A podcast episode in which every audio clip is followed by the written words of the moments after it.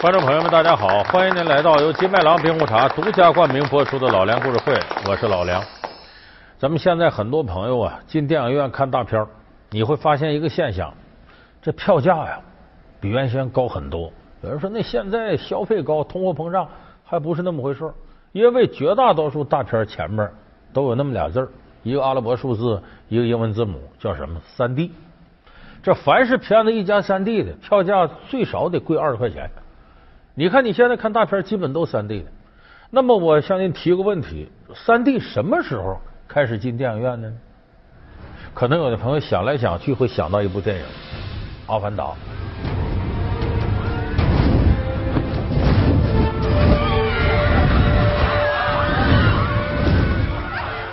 大概五年前，《阿凡达》是世界上第一部全面采用三 D 放映技术的影。当时创造了世界票房的最高纪录。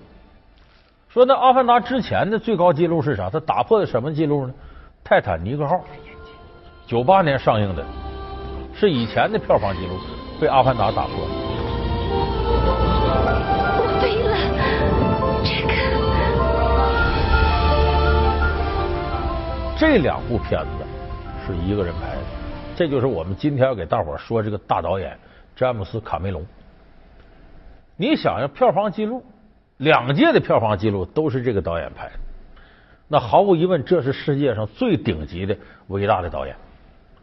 那么，这个卡梅隆，很多人说他，尤其是电影从业者，你比方说投资公司的，不少人说，这卡梅隆就不是什么导演，那就是个赌徒。说他不管什么事他都敢赌，而且他下的本还大，经常是什么身家性命、所有财产全赌到一部影片上了。哎，偏偏他每赌必胜，还都赢了。那么这种说法准不准确呢？说一个伟大的导演就是赌徒性格，这是不是他成功的要素呢？咱们今天给大伙说说这卡梅隆导演身上的神奇之处。一个卡车司机看了一场电影，从此电影的历史被改写。一位新人导演约会健美先生，从此荧幕经典硬汉诞生。一艘沉船把所有老板吓出了病，换来的是前所未有的财富。为了一个无法拍摄的故事，钻研科学十五年，人、钱、高科技，这些筹码怎样帮大导演卡梅隆赢得人生？老梁故事会，詹姆斯·卡梅隆的电脑你就能看出天赋了。就三岁看大，七岁看老。你像咱们说过的斯皮尔伯格。打小鼓捣电影就鼓捣出名堂来了，一看这孩子有天分。但是卡梅隆和他一点都不一样。卡梅隆是从小啊，一直到上大学，你都看不出他能吃这碗饭。而且卡梅隆是大学没念完不念了，没意思，干什么去了？说是像那个比尔盖茨之类的辍学，人家搞微软去？不是，卡梅隆大学不念了，干啥呢？卡车司机，去拉货去了。他意思我上大学没意思，我挣俩钱吧。他挣钱是挣钱了，一脑袋的这个幻想。他跟他身边朋友说：“我将来啊，早晚我要拍电影。你现在这电影拍的什么玩意儿？”他所说的现在的电影，那是指好莱坞七十年代初那阵儿。因为卡梅隆是一九五四年生人，啊，说好莱坞的电影没啥，我将来就拍一个把他们全盖住电影。他朋友们说：“你想拍什么电影？”这剧情我都想差不多了，在浩瀚的太空。啊，星球之间打仗，我驾着宇宙飞船，这边拿着激光剑，太空有怪物，有战车，有什么的。其实我说的这，你就能想起来，这不星球大战吗？那会儿星球大战没上映呢，这是卡梅隆自己脑袋里的奇思妙想，就我想拍一个这样的一个电影。他朋友说：“你这电影现在也没有这样的，这得花多少钱？你看吧，我这不卡车司机正挣钱呢，挣差不多我就拍了。”天天他想这事，但是他仅仅是想，他可没干。结果这个梦想在一九七七年的某一天破灭了。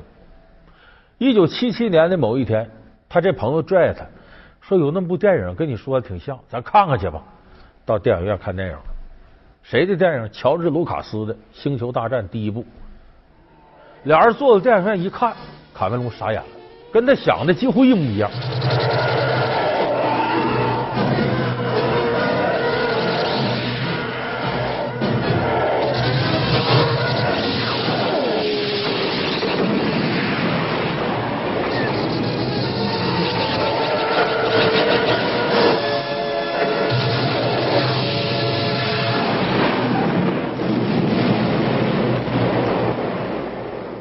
从电影院出来，卡梅隆脑袋低下了，闷闷不乐。朋友说：“你怎么了？”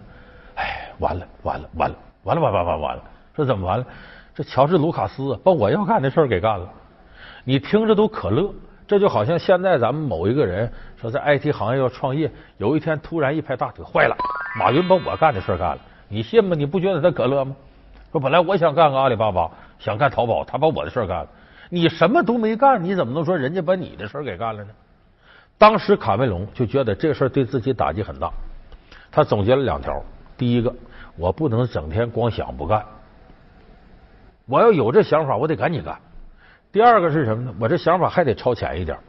你看，我就比一般人想前面一块，有人想到前头去了，跟我就撞车了。他要能干，就没我事儿了。马上把卡车司机职位辞去了，跑到好莱坞去了。他也真能吃苦，从头干起，就是各公司我打工，哎，学这个从整个本子策划呀、组织演员呐、电影科技呀、发行啊这些，他都看一遍。各公司打工，当时是遭了不少罪，吃了不少苦。总算在三十岁时候，就一九八四年的时候，卡梅隆那时候混出点小名堂来，就业内人也知道说这个人呢挺全乎，电影这行的事儿他基本都能干。你当个制片人呢，跑个大龙套他都行。那这个时候，卡梅隆创作了一个不错的剧本。什么剧本呢？这个剧本来自他一个做梦的经历，一个噩梦。他晚上做梦啊，就梦着自个儿啊变成个女的了，在前头跑，后头有个机器人追他。说这机器人不是现在机器人，是来自未来的机器人来追他，把他追的吓得吓醒了。咱们大伙儿都有这做噩梦经历，就无论你平常跑多快，就刘翔做梦他也跑得不快。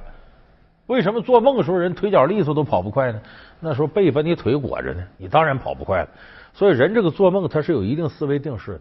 那么这个梦醒来之后，卡梅隆觉得这梦有意思，我别糟践我这点子。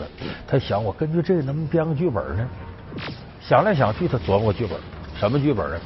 情节是这样的：未来的二零二九年，机器人已经统治地球了。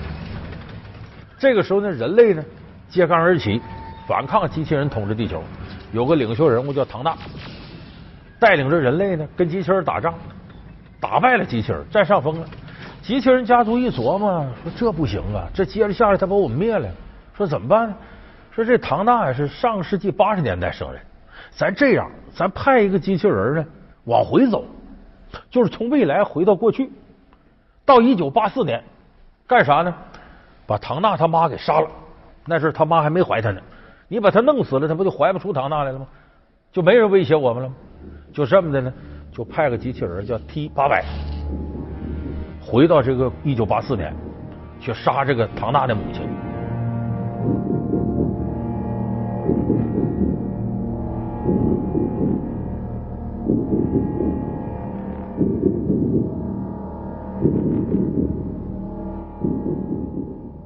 这边唐纳知道，这哪行啊？要把我娘宰了，宰了没我了。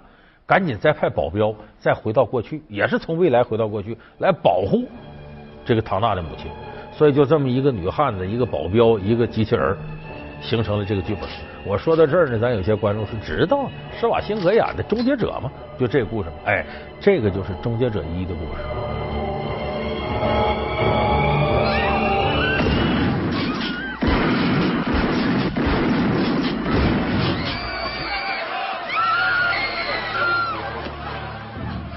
那么这部《终结者》当时想出来这点子，卡梅隆就琢磨，我得找公司拍，因为他自己拿不出那么些钱找到这个公司的老总谈自己创意，这老总拍案叫绝，好，这点子太好了，我听着都心情有趣儿。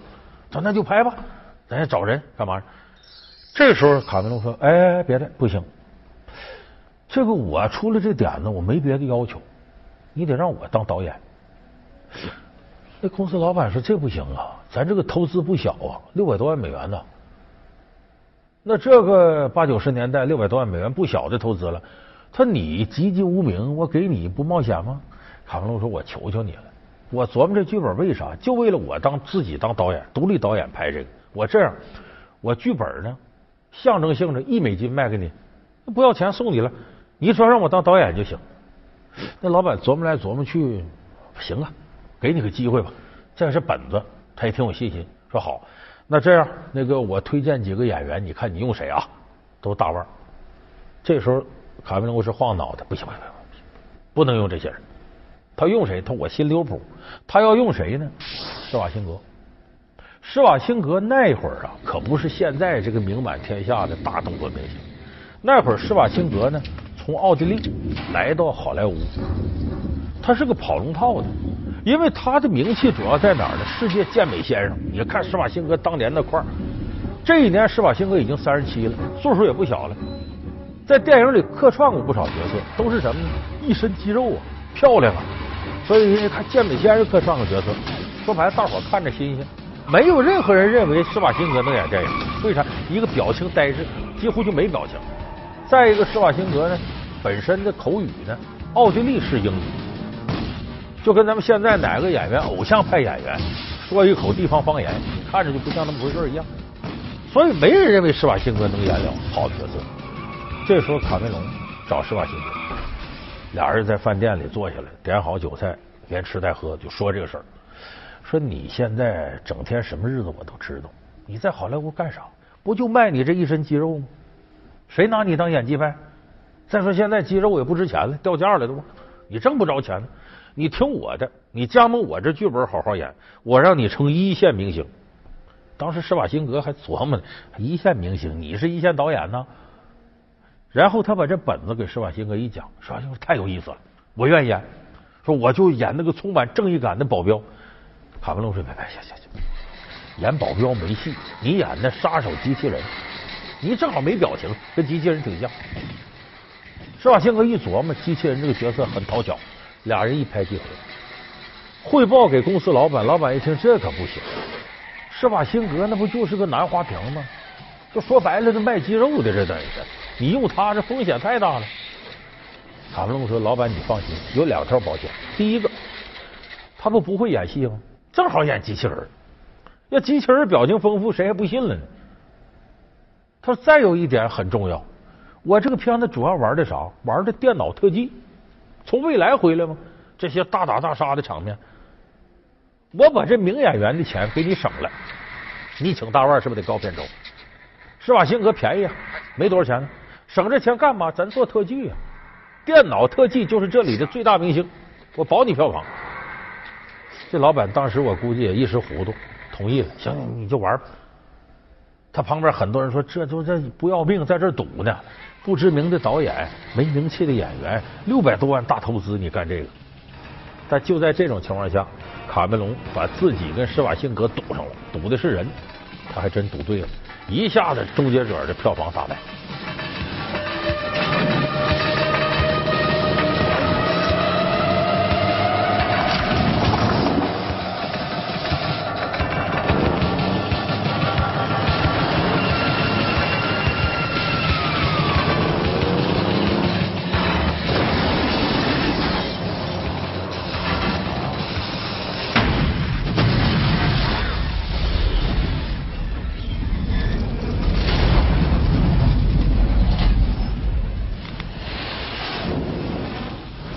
这部电影，施瓦辛格成一线动作明星，卡梅隆成了一线导演。就这一次，施瓦辛格和这个卡梅隆人生的第一次大赌局，卡梅隆赚了，赌赢了。老梁故事会，詹姆斯卡梅隆的电影赌局。老梁故事会是由金麦郎冰红茶独家冠名播出。那么后来两个人陆续合作，《终结者二三》又到《真实的谎言》，这是咱们中国引进的一部大片，也是卡梅隆导的。到一九九五年，《真实的谎言》上映完之后呢，这个时候卡梅隆已经是如日中天了，好莱坞响当当的一号人物。卡梅隆是不甘心自己停下脚步，再拍这种以施瓦辛格为核心的动作戏，他不愿意拍了。这时候他脑海里琢磨了一个剧本，这个剧本故事又是他自己编的。就说人类将来呀，已经把地球的资源呢祸害差不多了，掠夺差不多了。我琢磨开发新的财富去，在哪儿？到外星去找去。找来找去呢，找到一个潘多拉星球。说咱做实验吧，把个双腿残废军人弄那去了。通过这个科学，把它变成一个大怪物，长着尾巴的，哎，到那边待着去。结果这个军人很有正义感，说你这地球人到这儿来掠夺人家，要把人家房子强拆了，还不给拆迁费，这不符合这个正义的规则呀。所以带着潘多拉星球居民呢反抗地球人，还把地球军队打败了。我说到这儿你就知道这故事《阿凡达》的故事吗？你不要忘，这故事一九九五年就有了。当时卡梅隆拿着这个故事呢，跟其他人商量怎么弄，很多人都晃着脑子说不行，说为啥？咱们现在科技到不了那程度。你里头这些场景，我们根本就没法实现。这个时候，他找到二十世纪福克斯公司，这著名的电影公司。这公司老板说：“你这故事挺好，咱现在真很难拍。你这样，我手头有个现成的东西，你根据这个改剧本，你愿意咋改咋改，愿意咋拍咋拍。我愿意给你投一个亿。九五年、九六年一个亿，这是绝对的大制作，拍这个。当时卡梅隆一听什么故事呢？在北大西洋沉船。”一九一二年泰坦尼克号的故事，卡梅隆一琢磨，这也行，大制作。他自己着手呢，就把这片子改成了一个缠绵悱恻的爱情故事。哎呦，杰克·道森，露斯戴尔·凯特，这个名字不太好记呀。过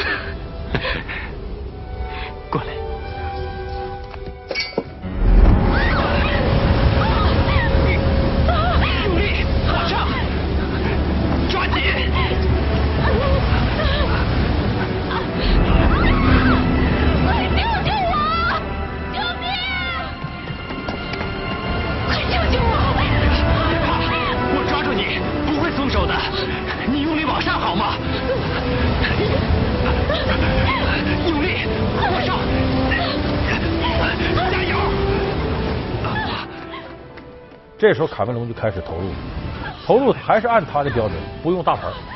为啥呢？卡梅隆这种以极度以自我为中心的导演，一定得自个儿说了算。你要是大牌不配合他不行，所以他坚决用新人。为啥新人跟面团是咋捏咋是？你看演这个杰克的这个莱昂纳多·迪卡普里奥和当时演这个 Rose 的这个凯特·温斯莱特，这两个人都是籍籍无名的新人。你看现在是演技派大腕了，当年都什么都不是呢。卡梅隆决定用这两人。然后剩下的事是干嘛的？拿着老板给他这一个亿投资，他开始琢磨造船，泰坦尼克号我得整这大船。卡梅隆在视觉效果上是精益求精的，结果跟老板说好了，说三个月左右这片子的整个我都成型，拖了半年没动静。这时候老板一看账单，惊呆了，一个亿花没了。说你还得多少钱呢？卡梅隆说估计还得一个亿吧。这老板就火了，他说没有这么干的。你这一个亿花没了，再追加一个亿，那这一个亿已经是大制作了。两个亿史无前例，而且说这个电影超支也不是说是罕见，有的时候超出一两千万很正常。哪有一超翻一倍的？要搁我们现在话说，这就是属于预算完全的失灵。预算预算，你总得跟最后决算差不太多，哪有翻一倍的预算呢？这个老板就生气了，说这怎么办？卡梅隆说：“老板，我这次跟你赌一回，我这样，编剧是我，导演是我，片酬我一分钱不要。如果这片子上映大卖分红，我一分钱不要，你就让我把这个东西鼓捣完就行了，你把钱给我。”这旁边所有人都不相信卡梅隆，这老板说：“就当我瞎眼了，我再给你拿一个亿。”就真给了他两亿美金。卡梅隆在那儿就鼓捣。这个时候媒体跟着煽风点火，有不少人写文章，卡猜一猜卡梅隆到底能赔多少钱。然后猜一猜，二十世纪福克斯公司会不会因为这片子倒闭？最后得亏成什么德行？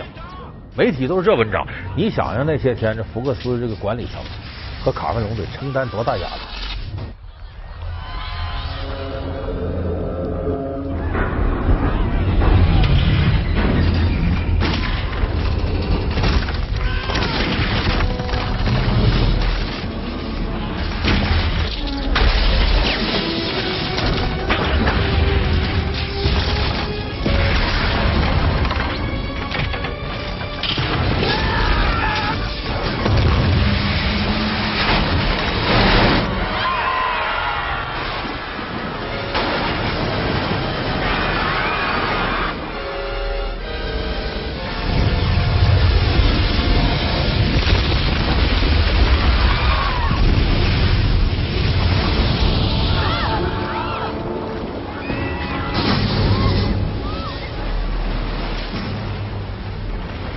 最后这片子拍出来，我们知道泰坦尼克号火到什么程度。反正我是有感触。那时候我领着一些年轻人做杂志，九八年，反正我们单位那些小年轻呢，就是尤其男孩遭罪了。当时五十块钱一张票，九八年五十块钱一张票很贵了。要是哪个男孩不领着女朋友看这电影，那女朋友就说你不爱我。到这种程度，就是这片子全球大卖，当年的票房记录。所以这一下他又赌对了。这次赌的是什么呢？赌的是钱，不是人了。拼命往里砸钱，我就赌我能成功。所以最后这片子大卖十八亿美金全球的票房。这福克斯老板也不好意思，说你看你说分红不要，你不要片酬，咱不能那么干，挣这些钱呢。这么的吧，从这利润里拿出一亿给你自己，你潇洒去吧，这你该得的。卡梅隆拿这钱没影了，在影坛消失了，干嘛去了？他琢磨新东西去了，琢磨什么去了？就是后来这三 D，他一消失，消失了五年。这五年间呢，他就研究三 D 技术，就说我通过这种放映技术和这个拍摄技术，因为不光是他研究拍摄，你拍完在电影院得放，他既得是把技术搞懂了，又得让各电影院接受这种放映技术才行。所以他这五年琢磨这事儿，这就为他后来《阿凡达》这个片子打下坚实的基础。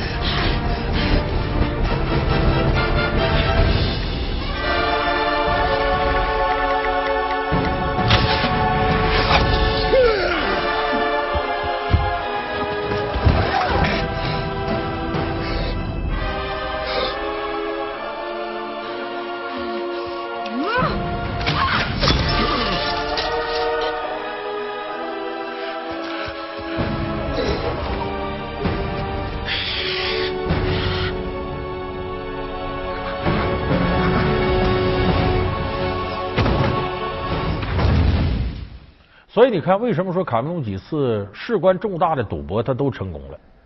其实卡梅隆成功的是什么呢？不是运气。很多人觉得他就是点儿高，运气好，不是。他赌的是什么？我们认为说他不行，这事儿他十之八九得败。但是卡梅隆不这么认为，卡梅隆每次赌都认为自己十拿九稳，肯定赢。为什么呢？